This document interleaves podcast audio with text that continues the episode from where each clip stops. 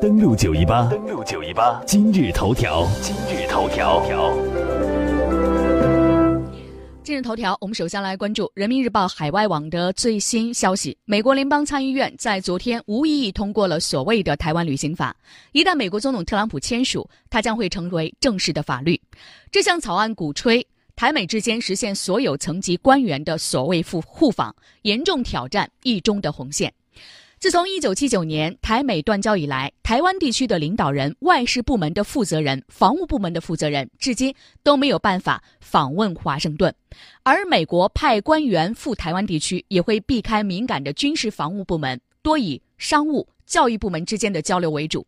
所谓的台湾旅行法的草案，就是企图对这种受限的高层级的官员的互访进行解禁。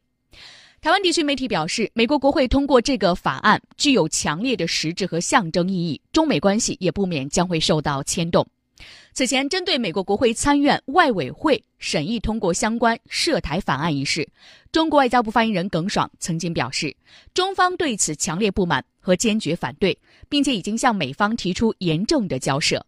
耿爽表示。上述议案有关条款尽管没有法律的约束力，但严重违反一个中国原则和中美三个联合公报的规定。如获通过实施，将会对中美关系以及台海局势造成严重干扰。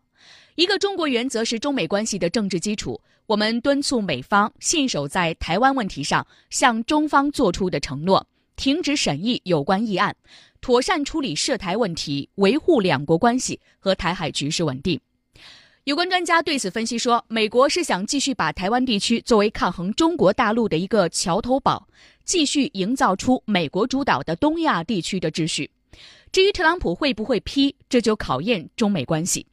一旦特朗普最终签了这个法案，中美关系将会出现严重的倒退。还有媒体警告表示，一旦这个草案最终成为法律，这意味着台美所谓交往公开官方化。中美关系的基础和两岸和平的基础都将会被严重的冲击。如果所谓的台美高级别官员所谓互访成真，势必酿成高烈度的危机。相关话题我们持续带来各方的声音，还有持续的进展。登录九